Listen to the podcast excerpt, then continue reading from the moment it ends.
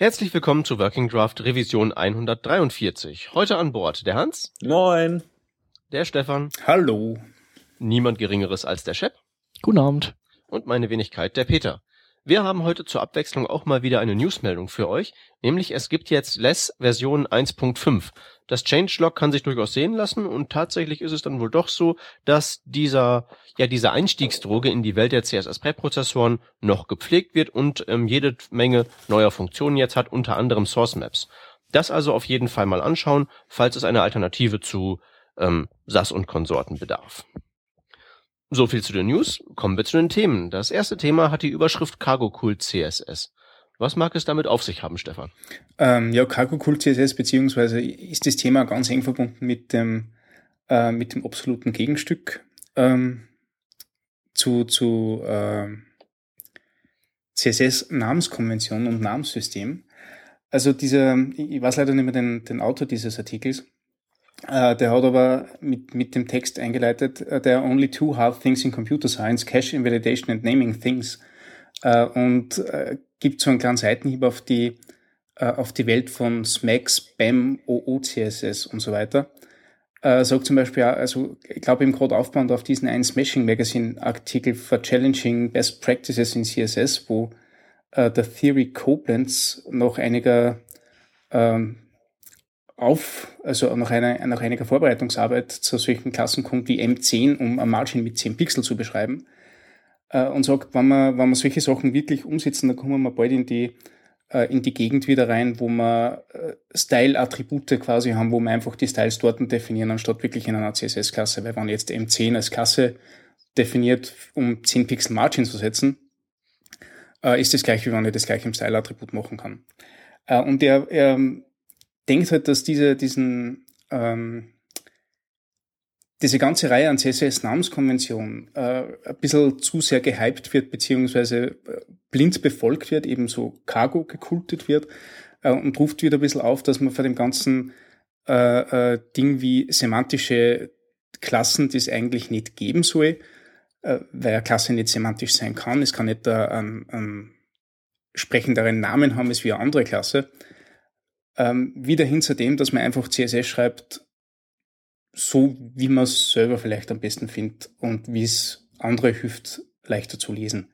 Wobei das ja dann eh wieder so ein, ähm, so ein Zwiespalt ist, nicht? Weil wenn du wieder mal ein bisschen ähm, stärker darauf ausgerichtet bist, dass andere Leute das auch lesen sollen, dann hilft vielleicht eh wieder mehr eine stärkere Namenskonvention.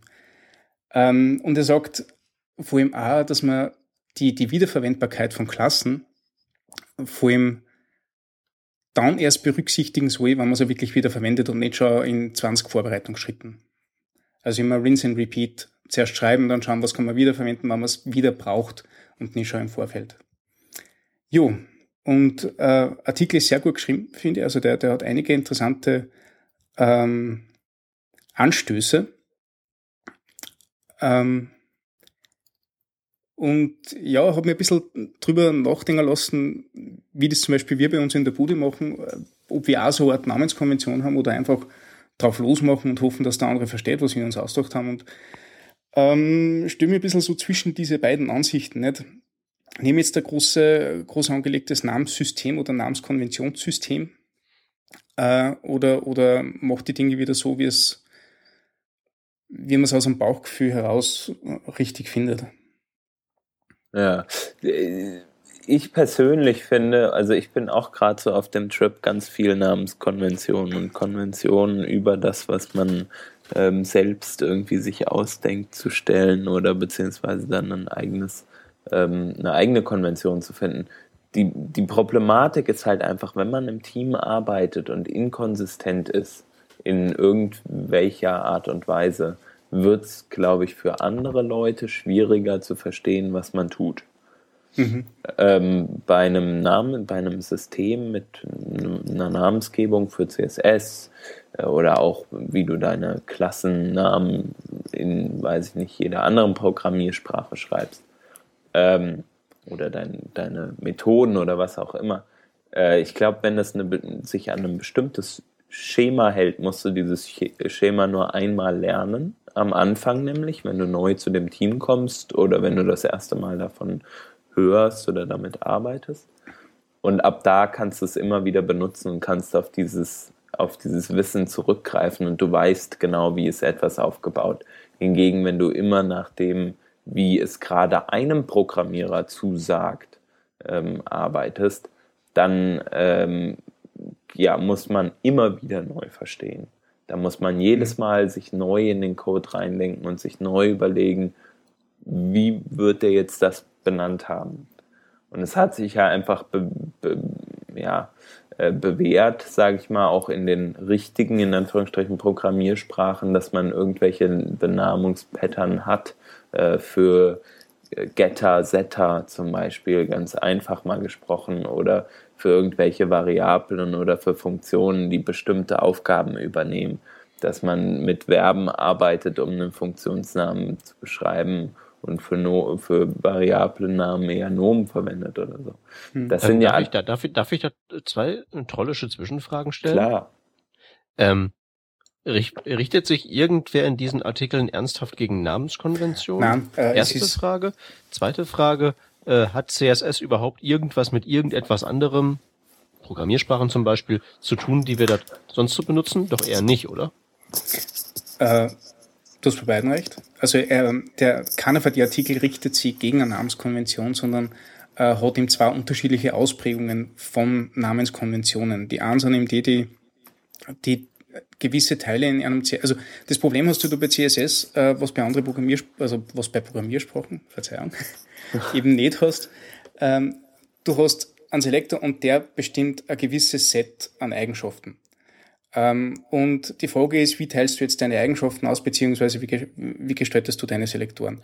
Äh, und da gibt es eben das, was glaube ich in dem Artikel von Theory Koblenz äh, so zur Sprache kommt, der bröselt das sehr stark auf, dass er wirklich einzelne Properties in Klassen packt ähm, und sagt, okay, also er, er lagert die ganze Last nicht ins CSS, sondern äh, ins HTML. Ich kann einfach eine weitere Klasse dazu tun und das Ganze äh, ist super, super schnell dann wieder adaptiert. Nicht?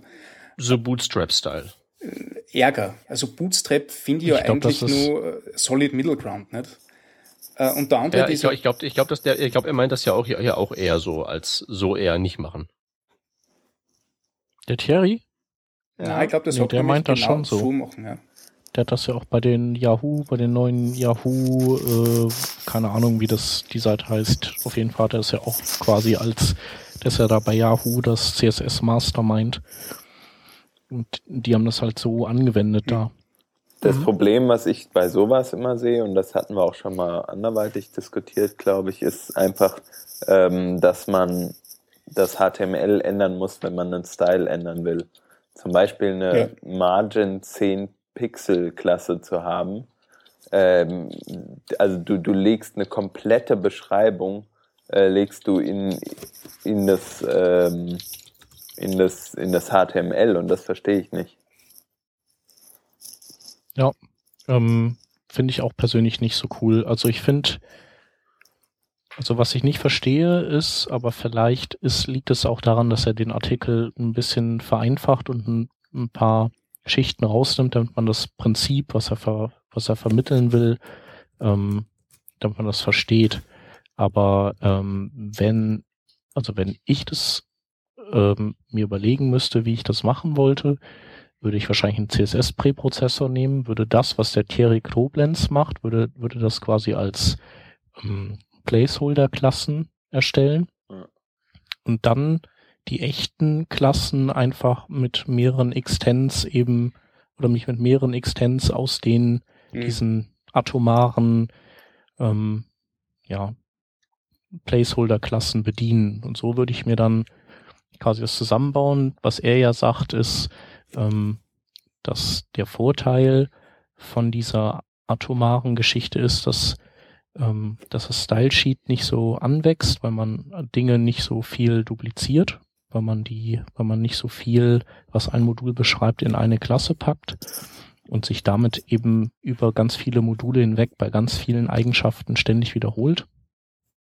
Ähm, und das andere ist, dass er sagt, äh, die Leute trauen sich halt einfach irgendwann nicht mehr eine bestimmte Klasse zu modifizieren, weil die so viele Eigenschaften beinhaltet und man einfach irgendwie gar nicht weiß, wo die Anwendung findet. Und bei so einer Klasse wie ML10, wie Margin Left 10, da ist halt klar, die, die macht nicht mehr als Margin Left 10 zu setzen. Hm. Also da, da hat man nicht so diese Ungewissheit, ob man nicht an der Ecke irgendwo ganz hinten was kaputt macht. Also relevant für so große Projekte. Ähm, genau, auf der Gegenseite sagt dann eben die, äh, der eine von diesem Cargo Cool CSS Artikel, dass wenn du das wirklich so betreibst, bist du wieder äh, auf der Ebene für diesen WYSIWYG-Editoren wie Frontpage oder Dreamweaver, wo einfach wirklich alles in einer, in einer Style-Attribut im HTML geschmissen wird und es quasi keine CSS-Datei mehr gibt. In dem Sinn, weil wenn jetzt äh, mein ganzes Styling in, in solche äh, ganz atomaren Klassen pack, dann kann er die Properties gleich auch nicht? Ja.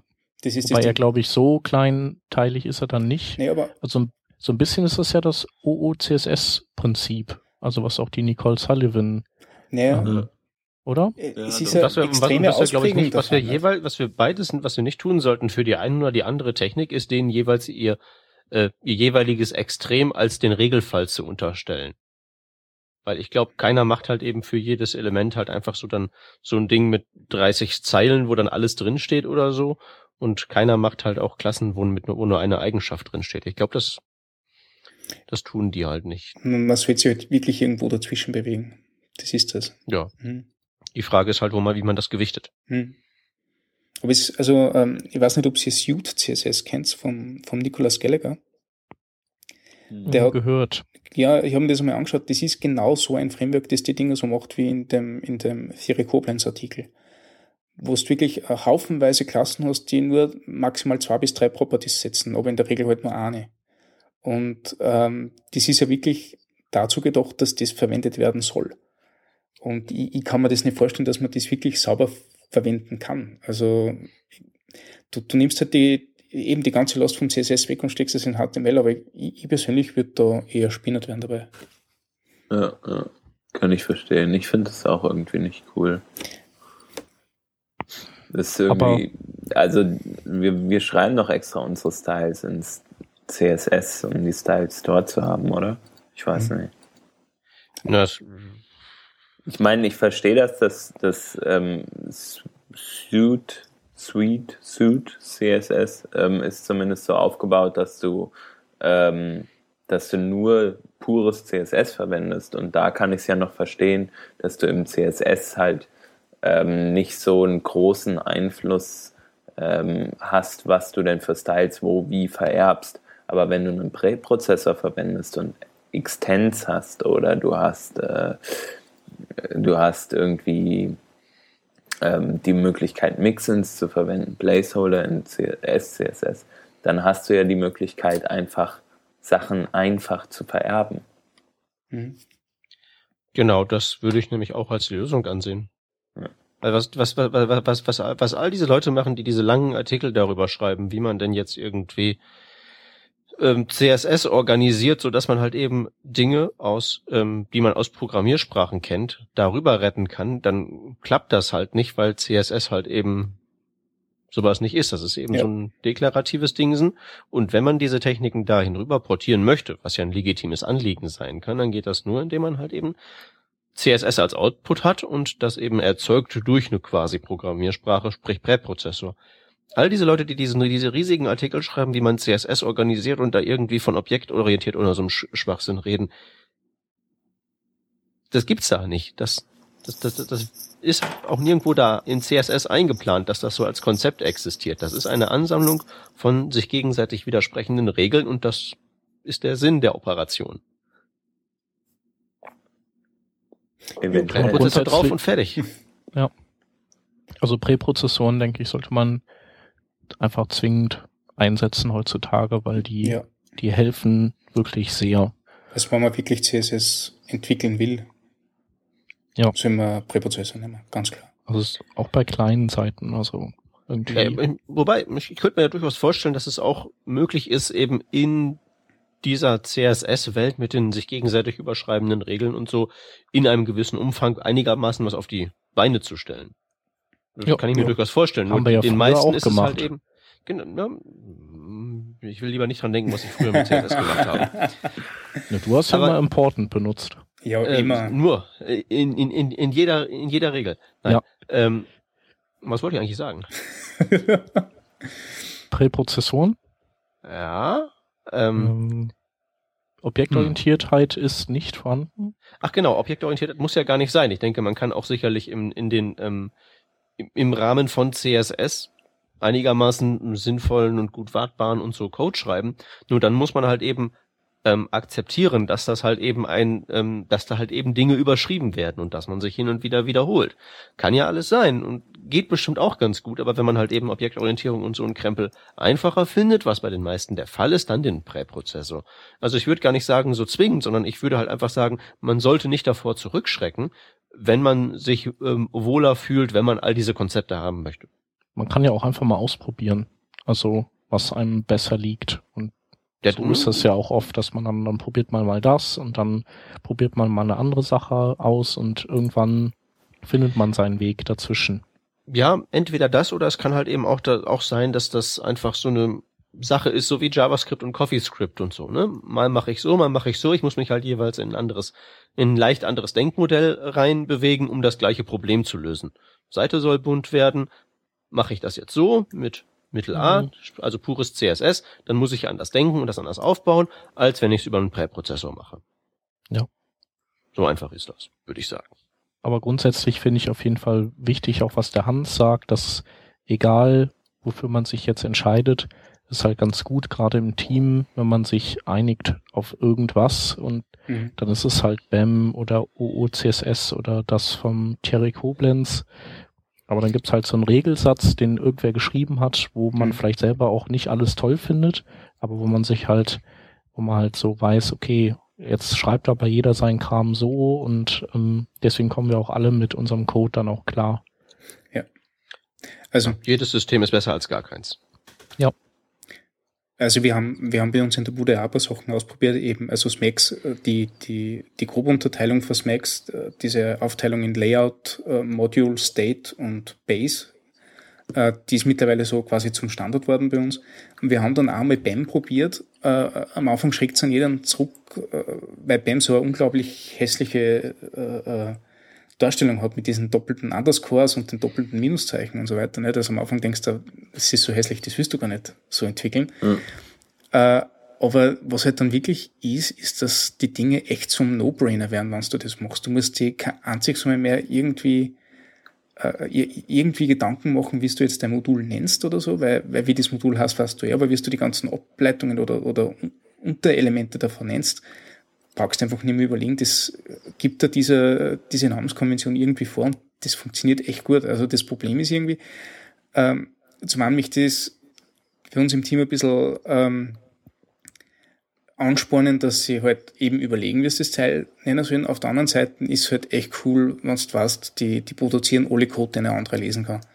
Ja. Und da muss ich sagen, da hat schon einen gewissen Reiz. Man kann es natürlich übertreiben und kann sagen, okay, ich splitte das jetzt in so viele Module auf, dass ich eigentlich auf CSS-Property-Ebene bin. Ähm, aber so die, die, die Basis und der Grundsatz davon, das finde ich echt nett eigentlich. Also es ist gar nicht so eine blöde Geschichte. Ja, fein. Dann, ähm, genau. Schön, wir- dass wir darüber gesprochen haben. ja, genau, wir, wir, wir feuern ein paar, paar Links äh, zu den zwei Artikeln und zu einem Artikel von Jeremy Keys. Ja. Ähm, einfach mal in die Shownotizen rein. Righty, right. Genau, und das nächste Thema wäre ein Artikel, der nicht mehr ganz brandneu ist, aber der, ähm, weiß ich nicht, der uns jetzt erst ähm, irgendwie vor die Flinte gekommen ist, den ich ganz interessant fand. Und zwar ähm, ein geht's geht's zwar wieder um Performance, allerdings nicht um Ladezeit-Performance, sondern um Rendering-Performance in dem Fall. Ähm, und ein großer Feind von Rendering Performance ist, ähm, wenn man ähm, in seiner Seite durch welche Aktion auch immer ein sogenanntes Layout-Trashing erzeugt, also dass quasi alles äh, oder, oder Layouts, Relayouts im Allgemeinen, dass eben die komplette Seite neu gerelayoutet werden muss, ähm, weil der Browser ein, der Meinung ist, ähm, die alten Abmaßungen der, der Seitenelemente könnten nicht mehr stimmen. Ähm, und da gibt's eben einen ganz cleveren Trick, den man anwenden kann. Ähm, ähm, das ist so eine Art, äh, was ist das, eine Abschottung, so wie, so wie bei Schiffen, wenn die angeschlagen sind, durch die, durch die Shots ähm, ist dann eben nur ein Teil davon geflutet. So ja. kann man seine Seite auch in so, mit so Abschottung unterteilen und wenn man dann äh, rumfuhrwerkt in der Seite, dann kann es im schlimmsten Fall eben nur vorkommen, dass dieser Teil, der sich innerhalb von so einer Abschottung befindet, komplett neu, in dem Fall dann nicht mehr gelayoutet, weil es noch ein Teil ist, nennt man es dann reflown. Ähm, gefreeflowed wird und entsprechend auch das Ganze mit einem geringeren Performance-Hit einhergeht. Ähm, und äh, um das zu schaffen, muss man äh, muss man bestimmte Regeln einhalten. Die eine ist äh, oder ähm, bestimmte seine, seine Seite auf eine bestimmte Art und Weise aufbauen. Entweder ähm, man kapselt Teile mit SVG. Da fällt mir ein, also ich habe das noch nicht ausprobiert, aber da könnte man ja ähm, könnte man SVG benutzen und im SVG kann man ja auch wieder XHTML einbetten. Ähm, die andere Möglichkeit, die etwas einfacher ist, ist ähm, dass man äh, Teile seiner Seite per CSS star layoutet, also Display Block drauflegt und äh, eine definierte Breite und Höhe ähm, und auch sagt ähm, Overflow hidden oder sowas und dann ist das für den Browser auch ein, quasi ein verlässliches Indiz, dass dieser Teil der Seite eben niemals größer oder kleiner wird und damit auch die umliegenden Teile niemals beeinflusst. Also man hat dann quasi sein, seine Abschottung dieses Teils der Seite. Und das sollte man idealerweise für alle Teile der Seite hinbekommen. Jetzt hast du gerade gesagt, äh, der Browser. Mhm. In dem gilt Fall. Das, gilt das noch wirklich für alle? Mm, also das Problem ob das für alle gilt oder nicht, lässt, das, das lässt sich ja nicht herausfinden so einfach, weil es gibt ja nur ganz wenige Browser, die entsprechende Messwerkzeuge mitbringen. Es gibt einen, oder? Ein, ja, es gibt zwei. Also es ist der Chrome schon, also lange Zeit, die machen ja da super Arbeit. Und ganz neu ähm, gibt ja auch den IE11, der hat ja auch super ah, ja, coole genau. DevTools. Mhm. Genau, der hat auch so eine Timeline, wo man äh, Recordings machen kann. Die heißt dann ein bisschen anders, aber auf jeden Fall das gleiche in grün. Und der schlüsselt auch genau auf, was da los ist. Aber äh, das ist tatsächlich so, finde ich, das Hauptproblem. Also wenn die Leute sich beschweren, ähm, dass, dass es immer nur um Chrome oder so geht oder um WebKit. Der Grund ist, in den anderen Browsern kann man einfach nicht messen, was die tun und auch nicht messen, welche Maßnahmen vielleicht mh, hm, Erfolge äh, mit sich bringen. Darf ich nochmal kurz fragen? Dass ähm, diese Technik der Layout Boundaries klappt in Chrome und in, im IE11 konnte man auch messen, dass es geht, oder? Äh, nee, dieser Artikel, als der rauskam, da war, glaube ich, IE11 äh, noch nicht so auf dem Schirm von, von demjenigen, aber ähm, sie gehen davon aus, dass alle Browser äh, mehr oder minder solche Optimierungen vornehmen. Also ähm, man weiß es noch nicht. Also es wäre ja eine, eine schöne Hausaufgabe für die Hörerschaft. Ja, aber wie willst du das im Firefox messen? Nee, aber in, im Internet Explorer für, für den Anfang mal. Mhm. Im Firefox ja. geht's halt nicht, aber im IE könnte man es ja zumindest mal ausprobieren. Ja, genau. Und je mehr halt, je mehr Browser es gibt, wo man halt eben sagen kann, aha, da geht's, umso größer ist dann auch der Druck, dass die anderen dann auch mal so langsam. Ja, wobei der Druck Richtung ist ja schon lange da. Also wir waren jetzt ja. Ähm ja, mehr Browser, mehr Druck. Also immer ordentlich was auf die, auf, auf, aufs Rohr drauf, damit. Ja. ja. Wir waren letztes Jahr auf der Frontiers und da ging's, waren auch so ein paar performance-zentrische Talks und äh, da waren auch welche, die meinten so, ja, ist das denn hier eine Google-Veranstaltung? Warum sind denn hier nur so Chrome-Typen und warum geht's denn nur um die DevTools?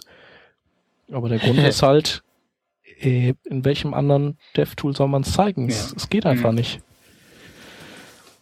No. Ja, Opera hat mittlerweile die gleichen. Stimmt, ja. Genau. Ähm, habt ihr denn mit äh, so Layout-Trashing irgendwie schon äh, schlechte Erfahrungen gemacht? So auf Seiten, mutmaßlich natürlich eher auf mobilen Devices. Ich denke, die Desktops, die sind ja so Ja, schnell, in- das kriegt man oft nicht mit. Ich zeige halt hin und wieder Padawan, die mich fragen, warum scrollt denn das so langsam, wo sie draufdrücken müssen, damit sie sehen, warum so langsam scrollt. Hm. Aber ich quassel ja bloß, ich bin ja kein Webentwickler. Also, also hauptsächlich die mobilen Browser, das stimmt. Also am Desktop war mir das auch noch nicht aufgefallen. Aber Was ist denn dein, dein was sind denn eure Parade ähm, Seiten, die ihr dann zeigen wollt, zeigt oder ansurft, wenn ja, im Best Case nur Demos. Okay. Ja, also ich habe ich hab auch so ich habe auch so Demos, also gerade Ja. für für ähm, für Repa für ja, um um, um Paint Zeiten zu zeigen. Also für Reflow habe ich halt einfach irgendwie ein JavaScript, was irgendwo irgendwelches Zeug reinrödelt Genau. und dann zeige ich halt, wo die Balken länger werden und für Paint habe ich halt einfach sowas, da habe ich ähm, mehrere Katzenbilder ähm, mit Position Fixed übereinander gelegt und mit sehr sehr großen Boxschatten versehen und dann scroll ich halt einfach und das reicht dann schon. Du bist ja, gemein. Also ich, ich habe das genauso gemacht. Ich habe es mal mit Gradients probiert, einfach nur damit ich, damit ich schaue, wie, wie so ein alter Browser, ähm, wie Android 2.3 oder so weiter, ähm, ob, ob man das wirklich spielt, wenn du jetzt, keine Ahnung, 2000 äh, Elemente hast, wo überall ein Gradient gezeichnet wird. Ja, Äh, Gradients sind total schön. Genau, und du scrollst drunter, oder Borderradius reicht auch schon, und du scrollst drunter nicht, äh, dass ohne diesen ganzen Schnickschnack das Ganze halt einfach viel flotter da ist. Und das Ja, ich meine, mit, mit Gradients kannst du auch, kannst du auch einen Desktop-Browser in die Knie Ja. zwingen. Du musst, du musst nur mal ernsthaft die, so, so, so dieses, diese Idee aufgreifen von diesen, von dieser CSS Patterns Library und mal ernsthaft versuchen, so einen Seitenhintergrund mit Gradients zu gestalten, auch wenn er relativ simpel ist. Aber das scrollt halt so schlecht, dass du dann gleich doch wieder zum ähm, 4-Pixel-GIF greifst Ja. und das damit machst. Man teilweise ist ganz nett, nicht? Ähm, aber, aber und, und eine gute Spielerei, aber ja, es stimmt. Also es ist, es geht halt schwer auf die Performance. Und Borderradius auch, also das hätte man nämlich nicht doch, dass das so enorm auf die Performance geht, aber das hat schon so manches Projekt bei uns um einiges Mhm. beschleunigt, indem wir einfach jeden Radius ausgehauen haben. Ich mache das immer, dass ich, oder bei so komplexen Sachen, dann packe ich das äh, bei den Mobile Media Queries, nehme ich halt den Border Radius dann raus. Hm. Das und, und reduziere auch die Box Shadows und so Sachen. Ja. Ja, ist gut. Weil die zusammen sind echt so ein totales Tech-Team. Also die kriegen alles lahmgelegt. Border Radius und Box Shadow zusammen. Also was, was wir machen, ist, dass wir einfach nicht mehr präfixen dann, sondern einfach sagen, okay, also wir, wir gehen einmal davon aus, und das ist eh schon eine sehr große Annahme, dass Browser, die das äh, unprefixed unterstützen, eh gut genug sind, dass sie es auch wirklich handeln können. Äh, und dann hast du mal auf diesen ganzen alten, lahmen mobilen Browsern einmal keine Troubles mehr. Ah, aber du kannst doch auch auf so einen Supermarkt Android, der nun wirklich nichts kann, Firefox Ja, installieren. das ist das Ding. Wobei der eh flott ist. Firefox ja, ist ein super aber Browser. auch, auch, auch, auch, der st- stößt irgendwann an die Grenzen der Hardware. Ja, das stimmt. Nee, das, mit den- das, das finde ich eigentlich ziemlich gut, einfach in, Mo in Mobile Media Queries da dann auch nicht nur so Layout in eine Spalte, sondern einfach auch sagen, alles was langsam ist, wird dann jetzt Mhm. mal so ein bisschen zurückgefahren. Lässt sich übrigens auch super als äh, Mix-In verwursten Mhm. für in so SAS. Dass man einfach seinen Border-Radius Mix-In reinwirft. Weiß nicht, wie es bei euch ist, aber meistens habe ich dann auch so einen einheitlichen Border-Radius überall, wenn ich ihn anwende, also auf Knöpfen und Fenstern und so. Hm. Und dann ist da direkt auch noch in der in dem Mix-In die Media Query für mobile Devices dran. Mhm. Genau, und dann haben wir vom, vom Herrn Wilson Page, der der Autor dieses äh, Blogposts ist, noch ein zweites äh, Blogpost. Das, ich will gerade, ist das neuer? Ich glaube schon, das ist ganz frisch. Und ähm, ja, da ähm, geht es um so einen ganz speziellen Fall. Ich denke mal, das dürfte auch der Grund sein, warum Peter in, in der Vorbesprechung nicht dafür votiert hat, das reinzunehmen, aber schaden kann es jetzt auch nicht. ähm, also ich habe ich hab zum Beispiel so ein Szenario, wo das so ist, wie es hier ist.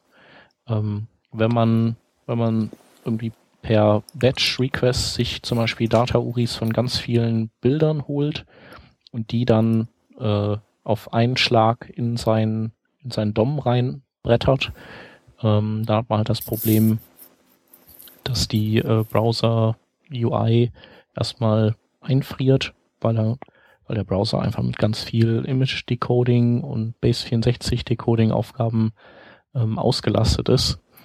Und ähm, was der Wilson Page jetzt hier vorschlägt, ist diese FastDOM Library zu benutzen von Financial Times, von den Financial Times Leuten. Mhm. Ähm, ich glaube, der arbeitet sogar selber da.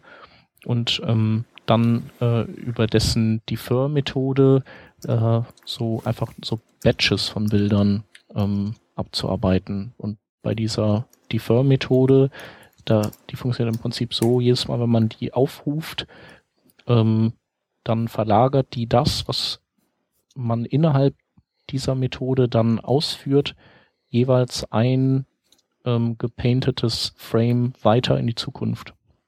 Mhm. Also wenn ich FastDOM Defer dreimal aufrufe, dann wird halt, werden die nicht alle drei beim nächsten Frame ausgeführt, das gemalt wird, sondern nur das erste und das zweite wird dann irgendwann später ausgeführt und das dritte dann in dem Frame danach. Und ähm, also so, die First so ein, so ein gestapelter Request Animation Frame quasi.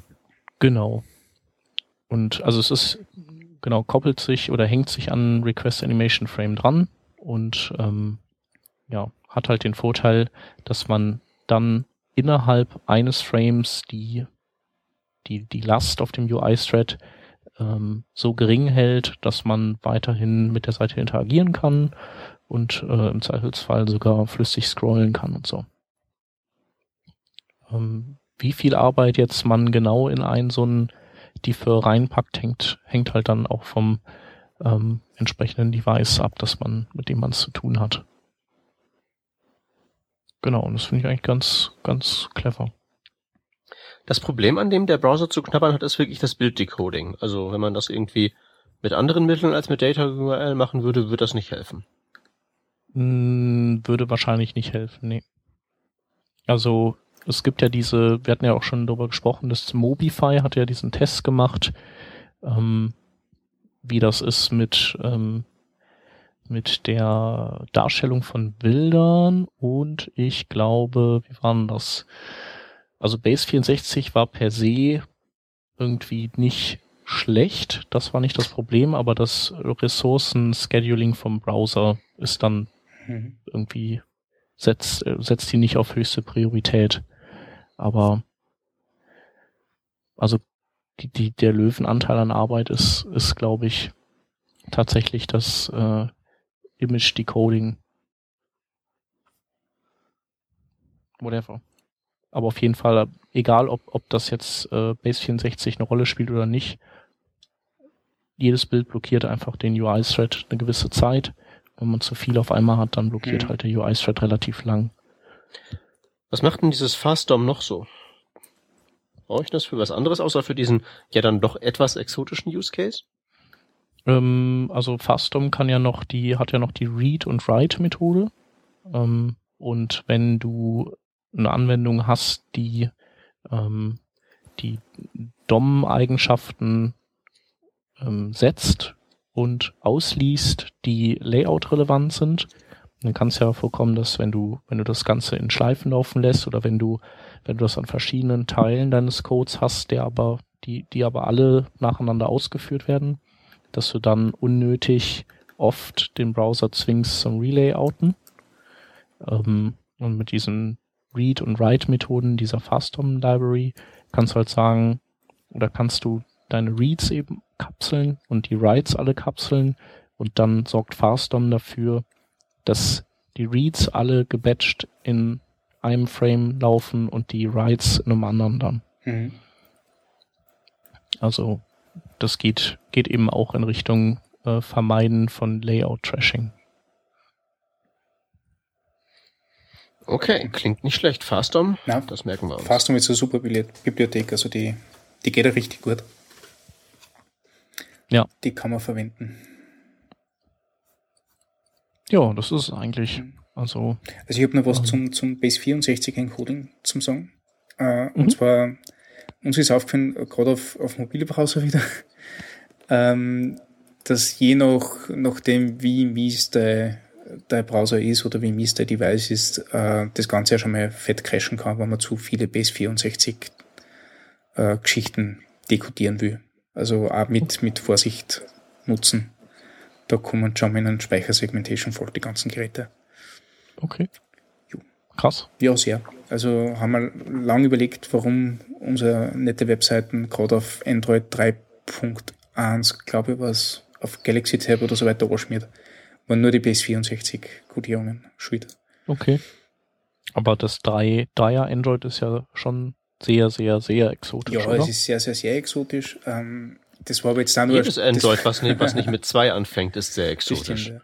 Nein, aber es war, ähm, es war auch nur eine Stichprobe. Das zwei. Ganze hat sich ja später auf die Android 2.3 Geräte genauso behauptet. Aber Mhm. da ist uns halt aufgefallen.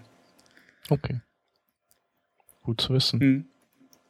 Also ich meine, es funktioniert eh im meisten Fall, aber es kommt davon eh wieder, wie, wie sehr übertreibt man es damit. Klar. Ja. Ausprobieren geht über Studieren. Das stimmt. Ja. Dann würde ich sagen, haben wir ein bisschen ähm, Performance-Themen beackert und könnten uns jetzt einer Hörerfrage zuwenden. Und zwar ist die vom Marius. Und der ähm, twitterte uns, dass, äh, also wie geht ihr vor, wenn ihr ohne Designer arbeiten müsst? Beziehungsweise in Klammern ohne Designer arbeiten dürft. ähm, wie ist das bei euch? Also was ist was ist bei euch das typische Szenario, wenn ihr Sachen baut und ähm, äh, habt ihr einen Designer dann in der Regel und wenn ihr einen habt, gibt es auch, dass ihr, dass ihr mal was ohne den baut? Also ich finde, ich, ich, ich, ich habe keinen. Jupp, und wie ich machst hab du neun. das dann mit Design? Ich mache das auf, ich mache das mit zwei wesentlichen Bestandteilen. Erstens mit meinem Browser und zweitens mit ganz viel Zeit. Ich habe nämlich null grafisches Talent, aber wenn ich einfach nur lang genug an diesem Ding rumschubse, fängt es irgendwann an gut auszusehen. Ich brute force mein Design sozusagen. Mhm. Kann man machen. Ja, dafür ist es eh Cool. ganz gelungen. Ne? Also bei mir ist es so, wenn ich irgendwie, ähm, also eigentlich habe ich immer irgendein Design vorgegeben, woher das auch immer kommen mag, ob das jetzt ein dedizierter Designer ist oder ähm, ob man das sich zusammen oder also jemand, der das vorher erarbeitet hat oder ob man das zusammen ähm, praktisch entwickelt, das Design. Aber was ich immer finde, ist, ähm, selbst wenn du sehr, sehr viele Sachen mit deinem Designer besprichst und ähm, durchsprichst, du musst immer als Frontend-Entwickler oder als Frontend-Designer, also wenn du halt sehr viel auch mit CSS zu tun hast und so, musst du oft antizipieren können, was wollte der Designer eventuell tun. Weil ganz viel von der User Interaction äh, im Sinne von, also wie agiert etwas, ähm, wenn du draufklickst, zum Beispiel, das wird oft nicht mitdesignt ähm, Mhm. oder Transitions, Animations oder sonst irgendwas. Das ist mehr so ein Gefühl. Du, du bereitest mal was vor. Sehr oft ist das zumindest so, finde ich, wenn es um projektbezogene Arbeit geht. Ähm, man, man nimmt sich eigentlich so das, was man selbst, wo, wo man selbst drauf Bock hat und entweder sagt dann der Designer, nee, machen wir anders oder ja, ja, finde ich super so. Weiß nicht, wie es euch geht, ob ihr diese Erf- Erfahrung auch gemacht habt. Ähm, Ja. was, Na doch, auf jeden Fall. Ja, ganz- ganz genau also, so. der, der, der, der Hover-Zustand wird immer vergessen. Nicht immer, aber sehr oft, genau. Also es gibt auch Designer, die denken an sowas. Das ist ja zum Beispiel noch was sehr Einfaches, aber jetzt zum Beispiel, ähm, was halt sehr oft vergessen wird und auch ein sehr eindeutiges Element, das sind Fehlermeldungen zum Beispiel bei äh, Formularen oder so. Oder wenn du, ähm, weiß ich nicht, irgendwie eine, eine Interaktion, also allein schon wird ein Formular asynchron abgeschickt oder nicht und wie kommen die Fehler zurück, wie wird der Benutzer darauf aufmerksam gemacht. Es gibt eine Seite, auf der du scrollen kannst. Wenn du auf einen Button klickst, kommst du zu einem anderen oder bekommst du eine Fehlermeldung am oberen Rand der Seite und die Seite soll zu XY scrollen. So diese, diese Abläufe werden oft nicht mitbeschrieben, finde ich, sondern es ist, ähm, es ist was, was man, wo man oft sehr viel Interpretationsspielraum hat. Hm. Und wenn man es mal designt, Den hat man so lange, bis man, bis man was gebaut hat und gefragt hat, ob man so lassen kann. Genau, richtig. Und Ja. dann heißt es, nee, bitte anders. Das ist ja auch kein Problem. Aber das, deshalb muss man, oder finde ich, ist es halt oft ähm, die Sache, dass man ähm, ja ein Stück weit selbst auch Designer wird oder ist, dadurch, dass man einfach nur ähm, eigentlich nichts Großartiges macht. So. Mhm. Motion Design ist ja auch noch sowas. Was oder dann, Tran Transition Design oder wie auch immer man das nennt. Design. genau, Ja, das ist wieder was anderes, Interaction Design, gell? Das hat gar nichts damit zu tun. Ja. Nein, aber, aber ich stimme total und ähm, ich, ich bin auch der Meinung, so richtig äh, ist eine Webseite sowieso dann erst fertig, wenn man es mal angespielt oder, oder, oder merkt, wie sich das Ganze im Browser dann wirklich verhalten hat. Und das kannst du dann wirklich nur, wenn du dich um den ganzen zusätzlichen Kram kümmerst. Ähm, außerdem habe ich irgendwie so die Erfahrung gehabt von unseren Designer, der Photoshop legt irgendwie so einen Brillanzfilter drauf, nicht? Da werden die, die, die Fonts extrem scharf gerendert und die Farben sind ex extrem schön da und die Schatten wirken auch extrem schön. Äh, und im Browser schaut halt alles immer ein bisschen anders aus.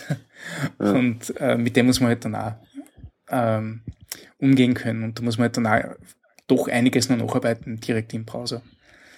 Also ich finde, man müsste den, den, den ganzen Designfritzen einfach Photoshop wegnehmen. Ja, voll gut, war ich voll dafür. Kriegen wir aber nicht hin. Ja, aber es gibt, ja, es gibt ja Use Cases dafür. Also Ja. ich sag mal, wenn man so komplexere Grafiken macht oder so, geht das im Browser nicht. Die Frage ist nur natürlich für das Webdesign an sich, also für die Darstellung von Layout, ähm, ist halt Photoshop nicht unbedingt das Tool, ähm, was jetzt da am besten äh, funktioniert. Für sehr viele Designer schon, für sehr viele Designer hat aber auch Flash sehr lang sehr gut funktioniert. Und ich denke, es ist Also einfach jetzt komm hier mal nicht mit dem Hitler-Vergleich. ja, es ist einfach, wir sind gerade in so einer Zeit, in der sehr viel drüber gesprochen wird, im Browser zu designen. Und es wird ja auch immer mehr möglich und immer mehr auch einfach, ähm, so dass man von Designern auch erwarten kann, dass sie sowas machen. Und das finde ich zum Beispiel gerade bei dem äh, Projekt, wo ich gerade dran bin, da ist äh, mit dem Designer halt so, der sagt, er hätte gern irgendwas so und so und er probiert das jetzt mal aus. Und dann nimmt er das, was ich ihm schon vorgebaut habe, so ungefähr, spielt ein bisschen mit dem CSS rum, ähm, bis es perfekt für ihn ist. Und wir haben genau das Ergebnis, was er will. Und das ist, ist eine, finde ich, eine coole Sache, Mhm. wenn man das machen kann. Also wir machen das Ähm, immer mit so Sit-ins, nicht, wo ich mir eine Designerin schnapp äh, und, und wir setzen uns eine Stunde zusammen und probieren halt diese ganzen Kleinigkeiten aus dann. Ja, Und, und das ist was von dem coolsten, was du haben kannst, wenn du entwickelst. Ja, auf jeden also das macht mir am allermeisten Spaß. Ja, ich finde es halt cool, wenn Designer da selbst auch so ein bisschen Hand anlegen und sagen, sie, sie können das ja so halt mit dem CSS und dann irgendwas machen und es kommt ein geiles Ergebnis bei raus, was du halt, ja gut, anpassen musst, aber es funktioniert so. Das denke ich, es ist, äh, es ist äh, cool, wenn man so jemanden an der Hand hat. Aber kann man leider nicht immer haben und manchmal, ähm, manchmal hat man halt auch mit Designern zu tun, die sehr versteift auf ihre Vorlagen sind und wenn man sie nicht eins zu eins genauso umsetzt, wie ähm, das angegeben ist, und äh, dann, dann sind sie angepisst oder so. Habe ich auch schon erlebt. Ja. Ja, ich bin, ich war sehr froh damals, als ich ähm, zu der Zeit, als ich noch wirklich Webdesign fabriziert habe und äh, ja eben Frontends umgesetzt habe, als ich damals mein Maus- und Hofdesigner Grid-Systeme wirklich eingeimpft hatte. Ja. Das war so ein toller Tag, als die Grafik nicht mehr 271 Pixel breit war. Warum Ja. 271? Verstehe nicht. Egal. Aber ich finde auch so Designer, die, die tierisch drauf bestehen, dass das wirklich alles genauso umgesetzt werden muss. Ich finde, dann kann man von den Designern auch erwarten, dass wenn sie irgendwie mehrere Screens designen, dass, dass dann auch die Abstände sich irgendwie wiederfinden in jedem Screen und der dann nicht anfängt, was zu faseln von ja, aber in dem Screen habe ich jetzt mal ein paar Pixel mehr gemacht, weil das hier, weil das ist einfach hier grafisch ein bisschen hier. Also, dass das so, also, dass man das Gefühl hat, okay, der Typ hat auch echt total krassen Plan, den er verfolgt und der weiß, was er will. Aber es gibt ja auch so Designer, die so, hey, ich bin hier der Künstler, ich Mhm. hab hier, guck, ich hab diese Franzosenmütze auf und so. Ja. Und äh, du blöder kleiner Coding-Monkey, du machst das jetzt ganz genauso, weil äh, hier verstehst du eh nicht. Oh ja, das haben wir auch zu Mhm. Genüge. Und Ja. da müssen sie Also- ein bisschen vom hohen Ross runter. Es hilft uns nichts. Genau, also die gibt's ja auch, aber dann, es gibt halt eben auch die anderen, wo du dann merkst so, ah ja, die Seite, die du jetzt hier mir geschickt hast, die hast du drei Wochen später designt als die anderen und hast dir die nicht mehr angeguckt und hast jetzt irgendwie hier und da alles Mögliche anders gemacht, was so auf den ersten Blick noch so, ah, ich glaube, das ist so das gleiche, was ich schon programmiert hatte. Ah nee, Abstände stimmen nicht, sind anders. Oh, da ist die Schriftgröße wieder ein bisschen anders. Und da, da kriege ich dann auch echt die Krise. Und, und da habe ich dann auch keinen Bock drauf, Mhm. die, Ja. die, die Scheiße umzusetzen von Ich denen. verstehe, ja. Oh ja. Das ist jetzt gerade wie so eine Sesselrunde, nicht so. Ja, ja das hat ja auch was mit Stefan. Codewartbarkeit zu tun. Das ist so ein bisschen, da gab's, hatte der, ähm, ja, wie heißt er, der Harry Roberts hatte einen schönen Talk auch auf der Frontiers, der sich auch um so ein ähnliches Thema drehte. Und ähm, du, du musst ja auch gerade stehen für deinen Code und für die Wartbarkeit und die Ah. Robustheit und so. Und wenn so ein, so ein beknackter Grafiker ankommt und, äh, und jedes Mal eine, eine neue Wurst gebraten bekommen will auf jeder Unterseite, dann, dann, dann wuchert dein, dein Code ja einfach und, und du bist dann der Penner, der, der das dann warten kann irgendwann und, und der sitzt dann in der Kneipe und trinkt sein Bier und zeigt seinen Kumpels, wie, wie cool der Coding Monkey seine Entwürfe umgesetzt hat. Hm. Also, Ja, aber das passiert ja nun auch nicht immer, oder? Ähm, gibt so und so. Also ich meine, ich meine, Nee. man hat ja, man hat ja, man hat ja irgendwann auch einen Riecher für solche ja, auf solche jeden Fall. Typen, erkennt die dann aus weiter Distanz und kann dann die Gelegenheit ja nutzen, um die Distanz noch zu vergrößern, bevor es irgendwie zu einem Projekt kommt oder so. Naja, genau. Ja, wenn du jetzt mit einer der gleichen nicht immer Agentur aussuchen. ist natürlich was anderes nicht. aber, aber da ist halt, also da muss man halt dann die, die Leute beim richtigen, beim richtigen Schopf packen und das muss man halt kennen. Also das ist halt eine, eine Frage des Fingerspitzengefühls. Aber das haben wir Klar. auch bis jetzt noch bei jedem geschafft, dass man, dass man so den, eben wieder diesen Middle Ground zwischen nur Umsetzung und nur Design schafft und, und auf eine vernünftige Basis kommt.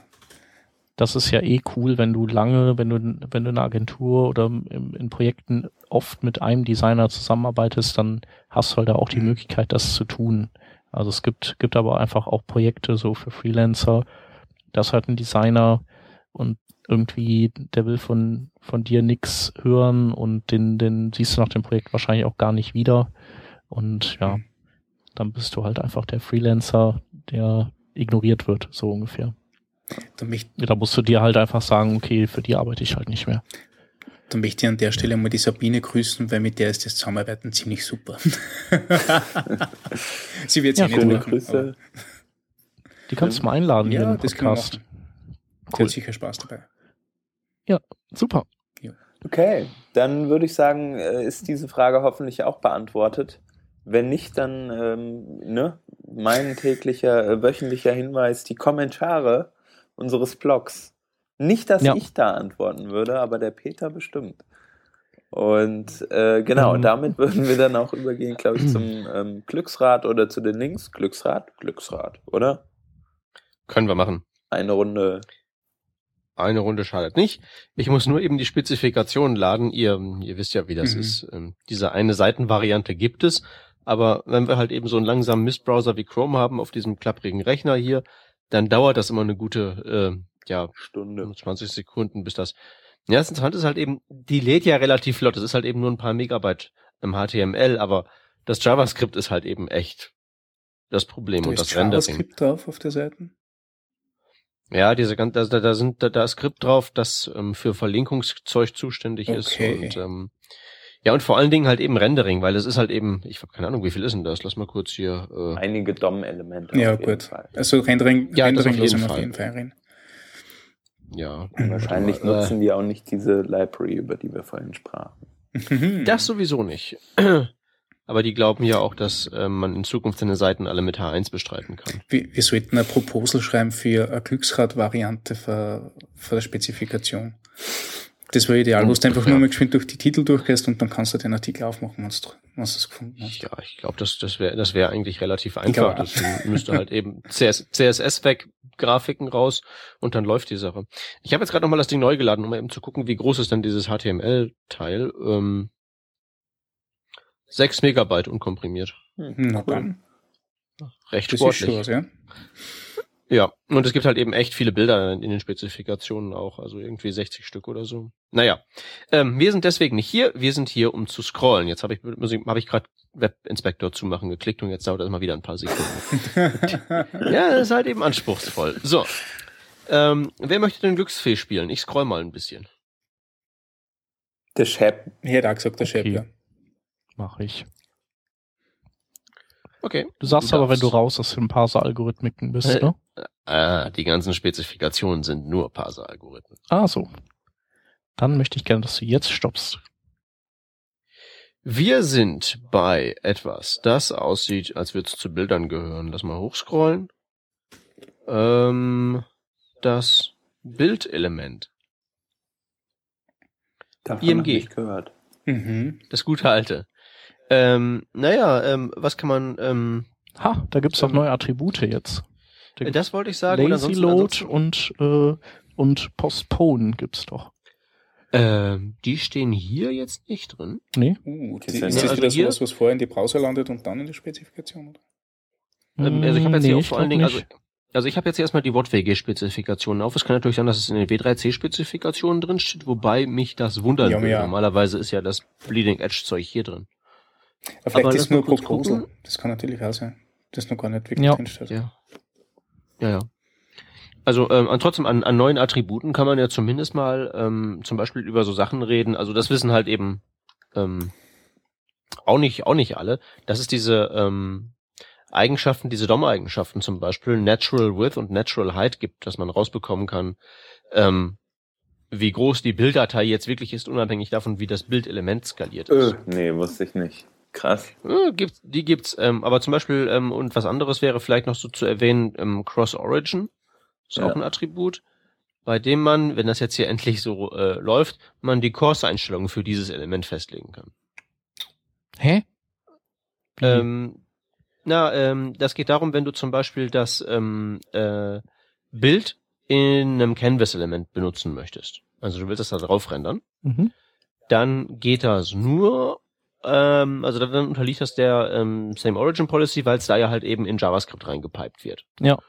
Und mit dem ähm, Cross-Origin-Attribut kannst du kannst du das halt eben kontrollieren, wie das ähm, 1, 2, 3. Dass, wenn diese Seite, von der das Bild kommt, wenn die Course hat, das sozusagen, dass das dann auch durchgeschundelt wird, dass das Canvas-Element das auch mitbekommt, dass es das dann also da drauf zeichnen darf. Okay, ich dachte, das würde das automatisch mitbekommen.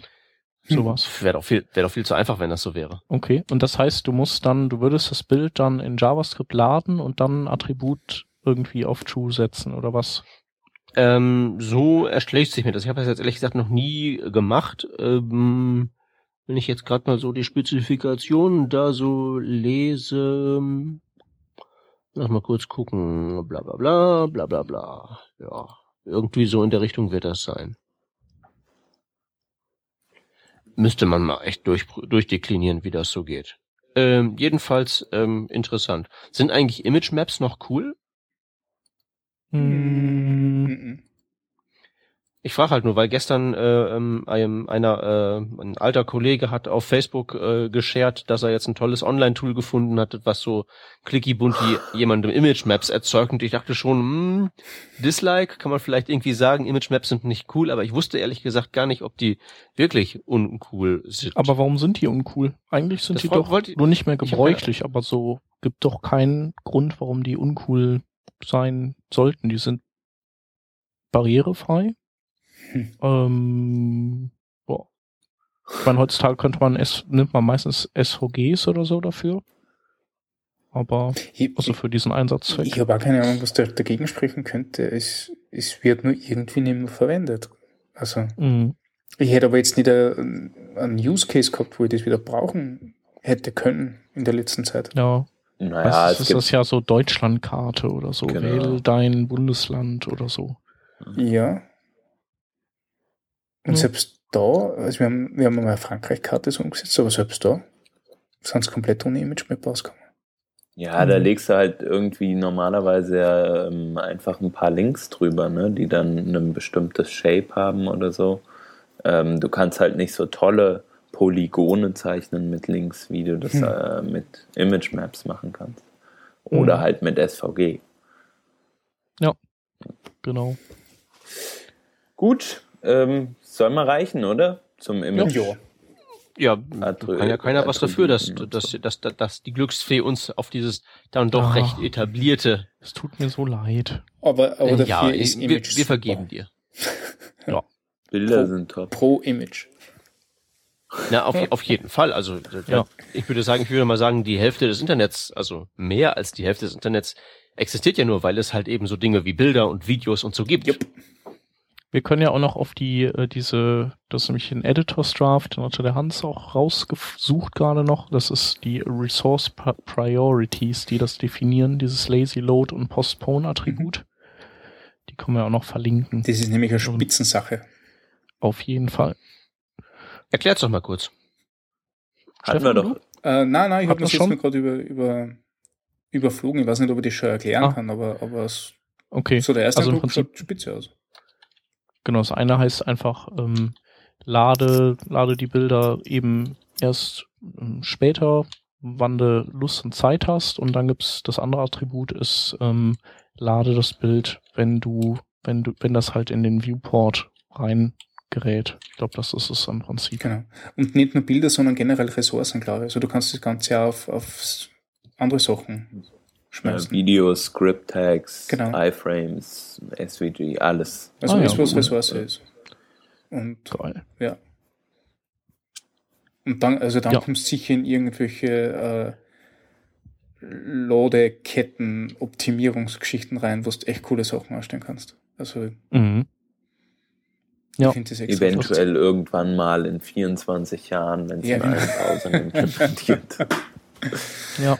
Okay, ähm, schießen wir doch noch schnell durch die Links, die wir Yep. versammelt haben.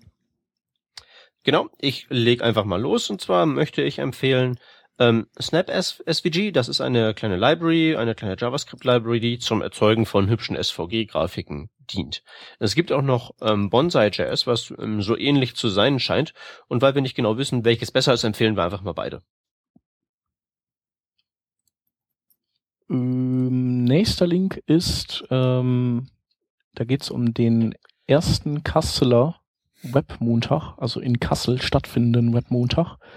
Ähm, der wird sein am 18.11., wenn ich mich, wenn ich das richtig gelesen habe, genau. Und ähm, ja, alle Kasseler und Menschen aus der Umgebung sollen zahlreich dort erscheinen und den Organisatoren vielleicht unter die Arme greifen, selbst Mitorganisatoren werden und ähm, die suchen auch Sponsoren, um äh, Speaker aus entfernteren Regionen regelmäßig ankarren zu können. Genau. Als nächstes haben wir einen Link ähm, zu einem Slide Deck von Eddie Osmani. Ähm, der Titel ist Automating Frontend Workflow und man kann sich darunter schon einiges vorstellen. Es geht also um die Automatisierung des Workflows, den wir so haben als Frontend-Entwickler. Ähm, er wird da über Grunt, Bauer, Yeoman, all diese Themen, die er ja auch ähm, ja, weitläufig ähm, immer wieder behandelt. Ähm, da gibt's ein ausführliches Slide-Set zu. Mal reingucken, durchs Zappen und ein bisschen was lernen dabei. Ziemlich cool. Und zuletzt haben wir noch Local Tunnel. Äh, mit Local Tunnel kann man äh, eine lokale Seite, die man bei sich hat, ähm, der Außenwelt zugänglich machen. Also wenn man jetzt Kollegen, die man zeigen will oder mit irgendwelchen externen gehosteten Testtools die Seite untersuchen lassen möchte, dann macht man das, kann man das mit Local Tunnel machen. Jo.